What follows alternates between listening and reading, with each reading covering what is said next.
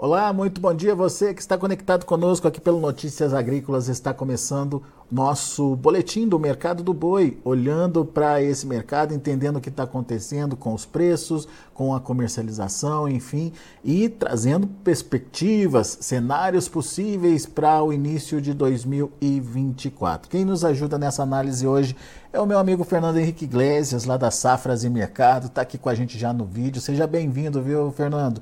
Obrigado por mais uma vez estar aqui com a gente e ajudar a gente a entender um pouquinho da dinâmica aí desse mercado.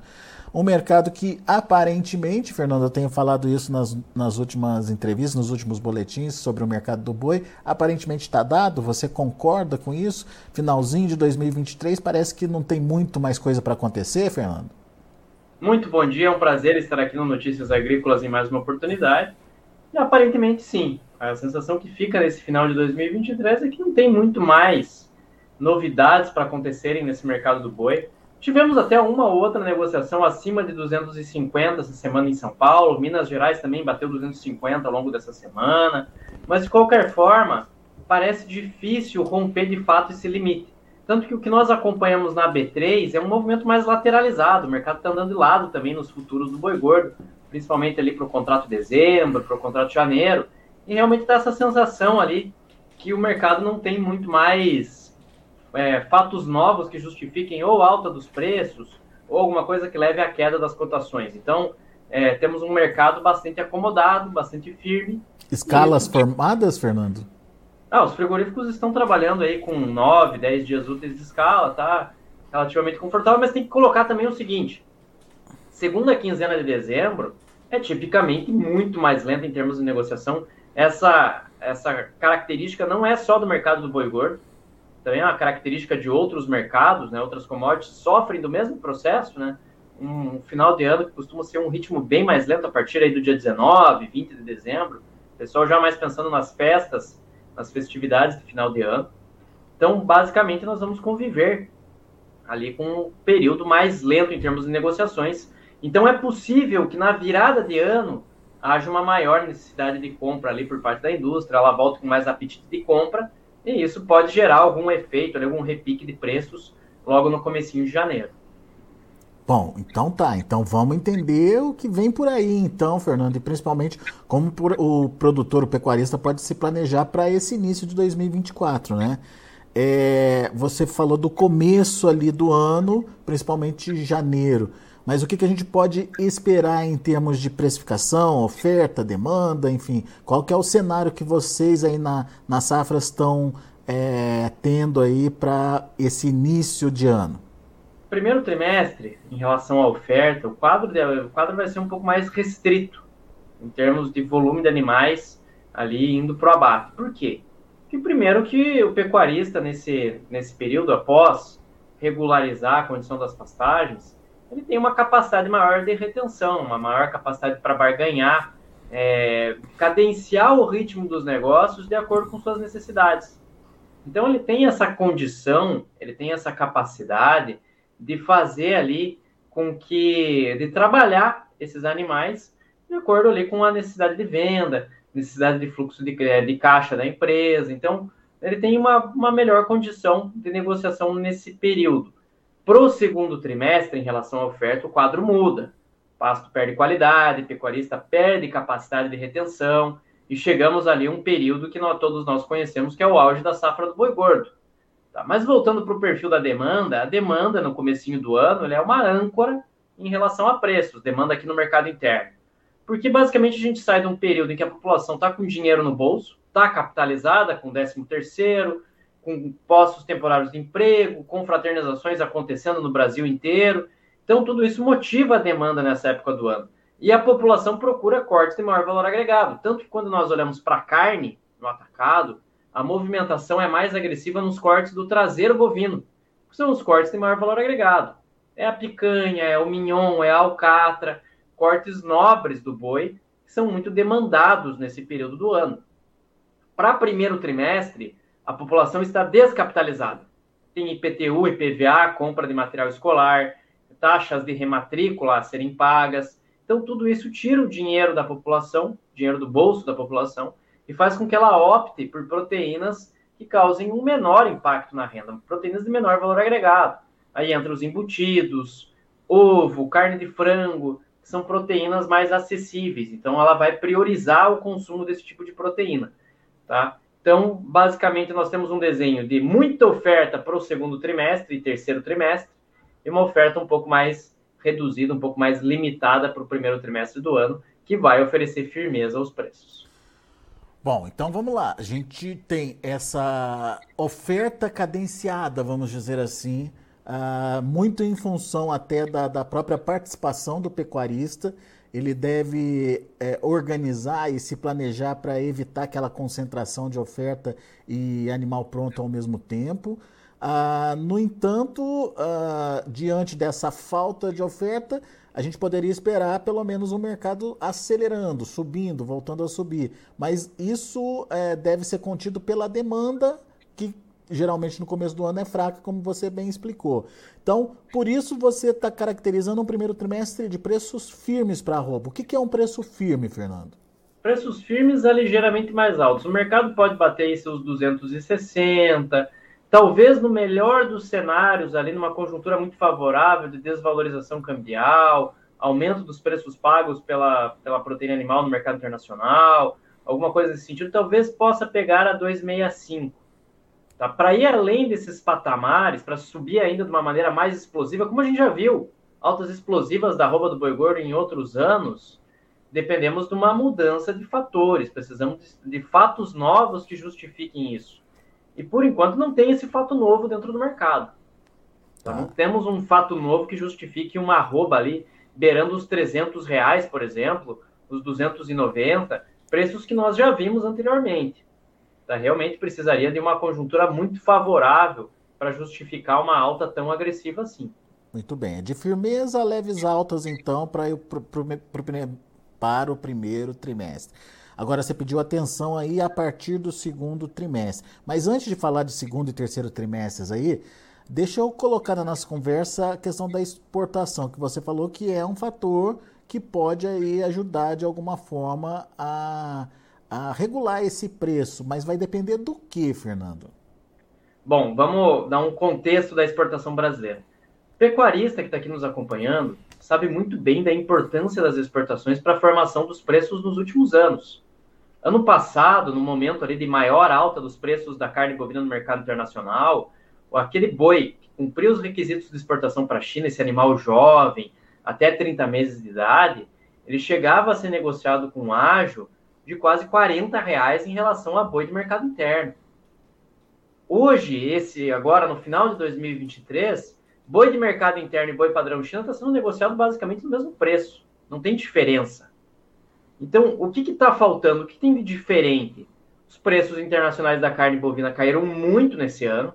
Tivemos uma queda importante. Nós saímos de um mercado que trabalhava a 7.500 dólares a tonelada para um mercado que trabalha de 4.500 a 5.000 dólares. Então, houve uma mudança contundente dos preços pagos pela proteína de origem animal lá fora. Teve uma mudança. E isso passa diretamente pela situação da China, em duas vertentes diferentes primeiro, a situação econômica na China e o segundo aspecto é a situação da suinocultura chinesa.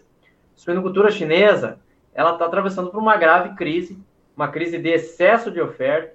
Vou pedir para o pecuarista que está aqui nos acompanhando é, não caírem nessas informações que surgem em relação a retorno da peste suína africana na China, que estaria gerando descarte, que vai afetar em 10% a produção de carne suína na China. Gente, só para dar uma ideia para vocês, 10% de queda de produção de carne suína na China são 5,5 milhões de toneladas. É um volume muito grande. E uma situação que tivesse nesse porte, por mais que o governo chinês não seja muito transparente, eles não teriam condições de esconder uma lacuna de oferta assim. Tá? Então, muito cuidado com essas informações que, que volta e meia aparecem no mercado sobre peste suína africana tem muito exagero em torno delas.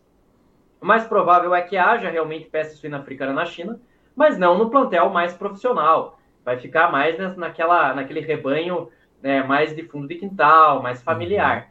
O governo chinês está adotando medidas para resgatar a atividade, o que é muito natural, já que ela colocou muito dinheiro, injetou muito dinheiro dentro da suinocultura.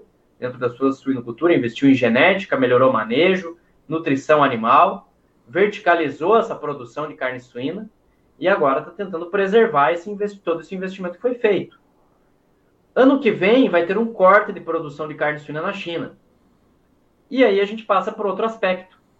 A necessidade de recuperação da atividade econômica na China. Nós nos acostumamos aqui a ver a China crescendo dois dígitos anualmente.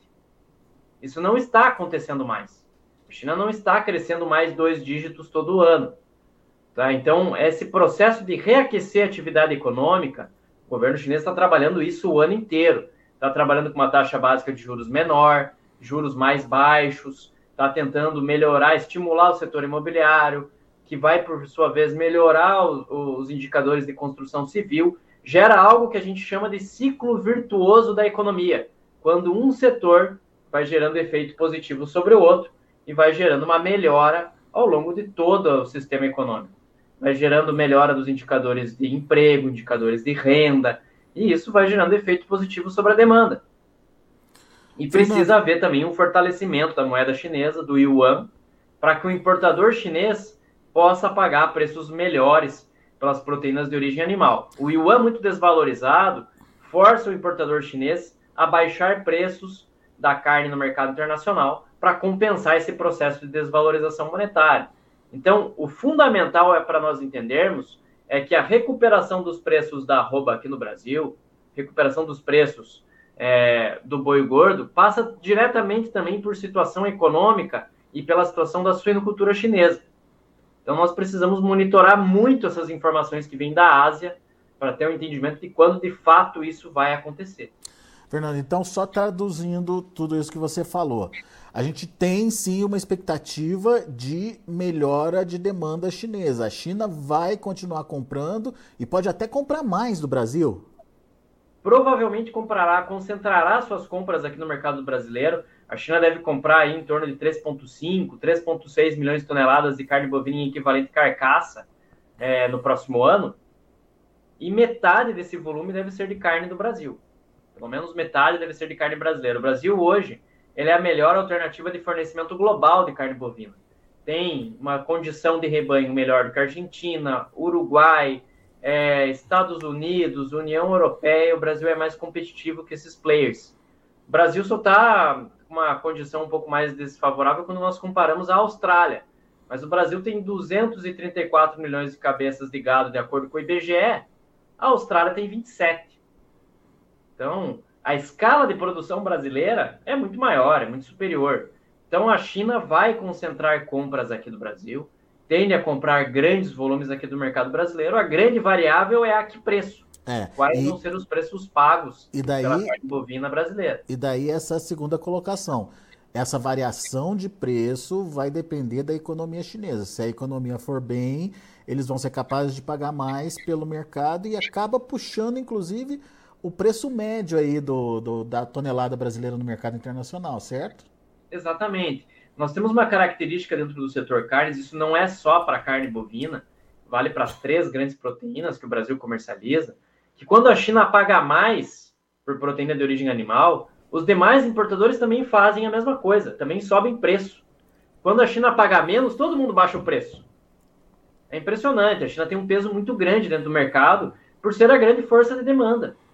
Ela tem essa capacidade de interferir na formação de preço. Então, quando a China começar a subir os preços da carne bovina, os demais importadores também vão fazer movimentos similares. Também vão fazer movimentos semelhantes.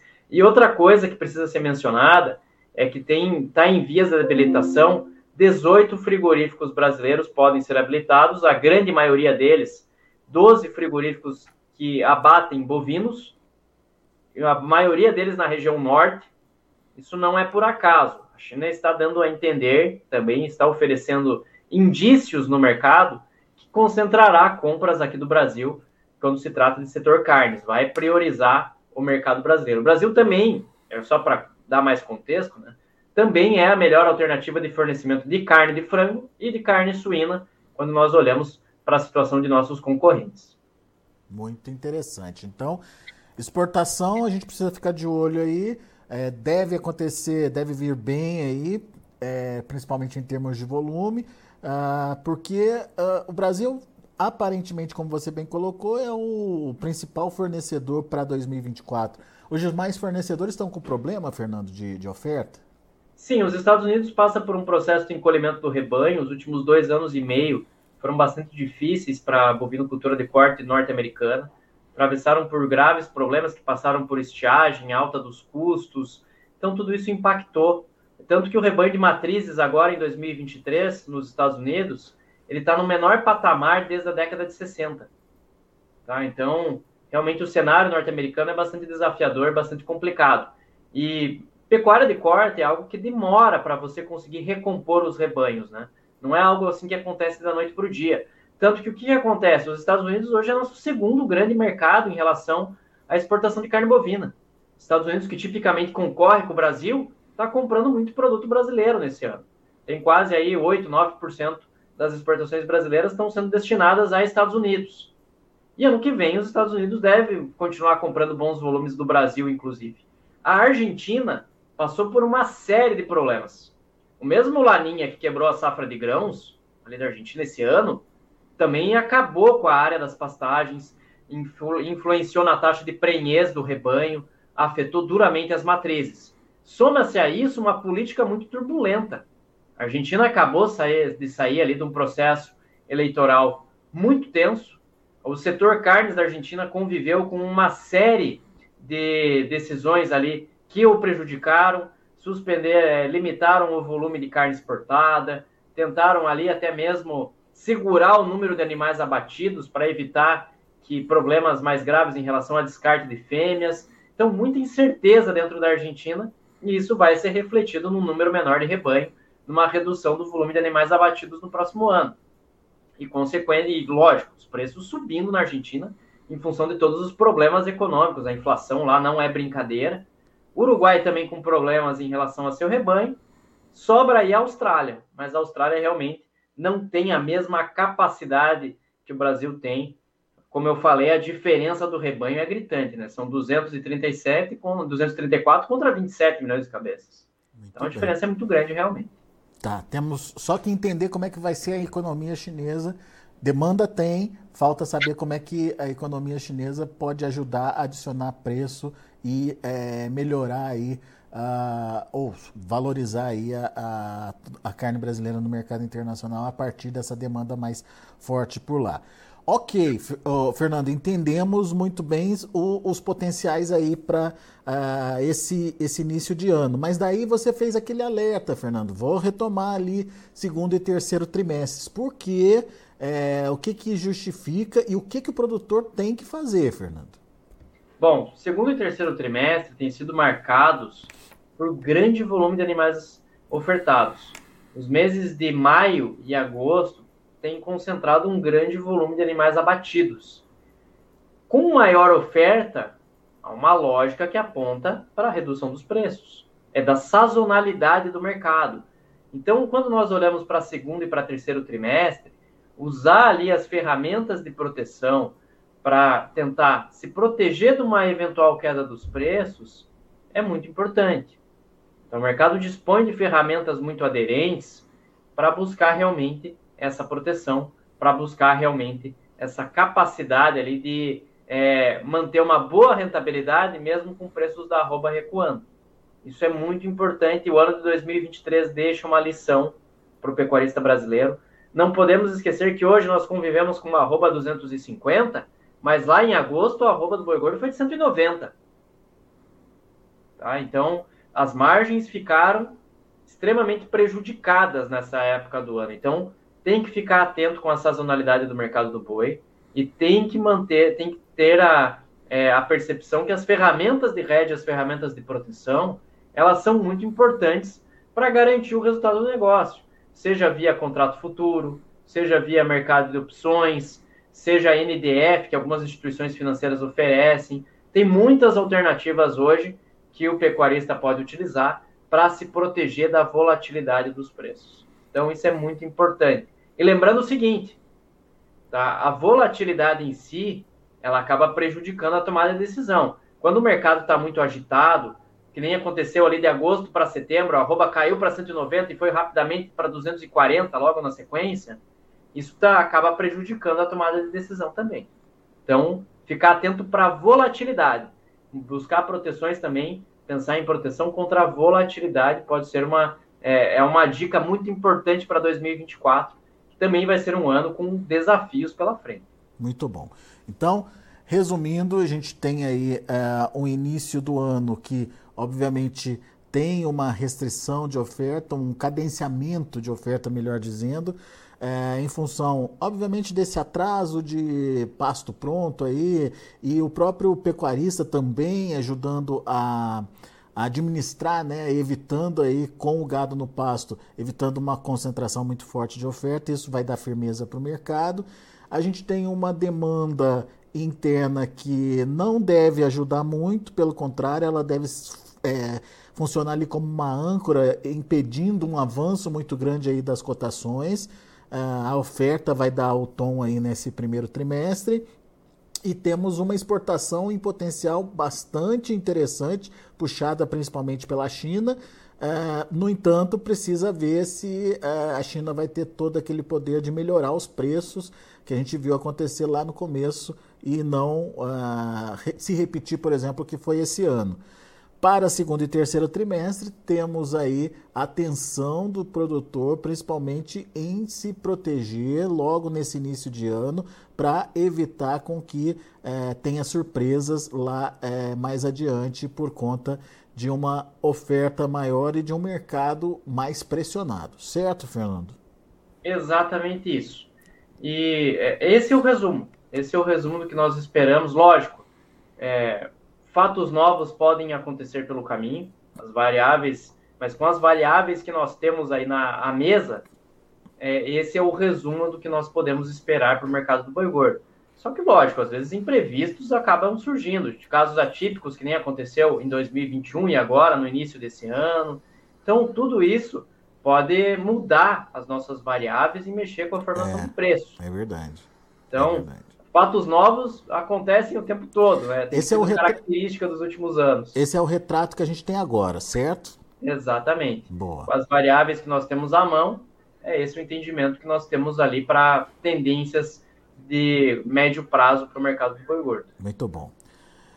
Fernando, meu caro, muito obrigado mais uma vez pela participação.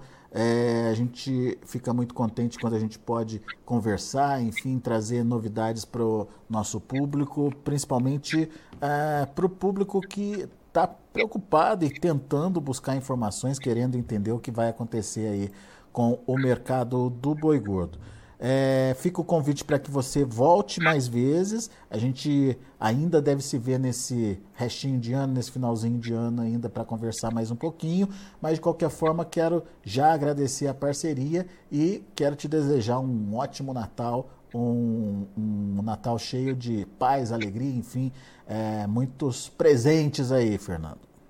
Bom, desejar também um excelente Natal para todo o time do Notícias Agrícolas, desejar um excelente Natal é, para toda a audiência aqui do, do nosso do site e falar mais uma vez que Safras e Mercado está à disposição não só para boi como para outras commodities. O Safras e Mercado faz uma cobertura muito ampla de diversas commodities agrícolas. O que nós queremos aqui no Safras e Mercado é que o pecuarista, com que o sojicultor, produtor de milho consiga ter o melhor resultado possível, consiga tomar as decisões da maneira mais assertiva possível e consiga lucrar, mesmo diante de tantas instabilidades como nós estamos vivendo, como nós estamos vendo nos últimos anos. Safras e Mercado é parceiro do Notícias Agrícolas e vamos seguir parceiros aí em 2024. Contem conosco e até uma próxima oportunidade. Valeu, Fernando. Grande abraço. Tá aí, Fernando Henrique Iglesias, Safras e Mercado, aqui com a gente, trazendo as informações do mercado do boi gordo. Vamos ver os preços, como estão os negócios lá na B3, Mercado Futuro, mercado em andamento em São Paulo ainda. A gente tem aí dezembro trabalhando com ligeira queda de 0,06%, praticamente estável, R$ 247,15. Temos um janeiro também nessa estabilidade, recuo de 0,02% a R$ 246,90.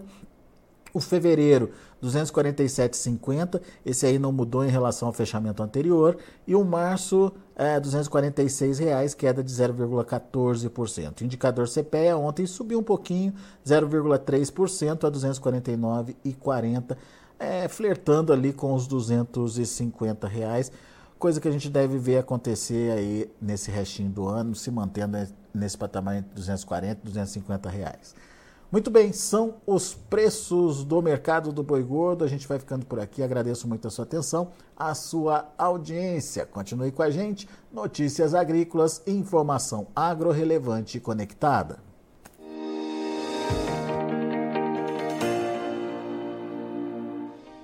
Se inscreva em nossas mídias sociais. No Facebook, Notícias Agrícolas. No Instagram, arroba Notícias Agrícolas e em nosso Twitter, arroba Norteagri. E para não perder nenhum vídeo, não se esqueça de nos acompanhar no YouTube e na Twitch Notícias Agrícolas Oficial.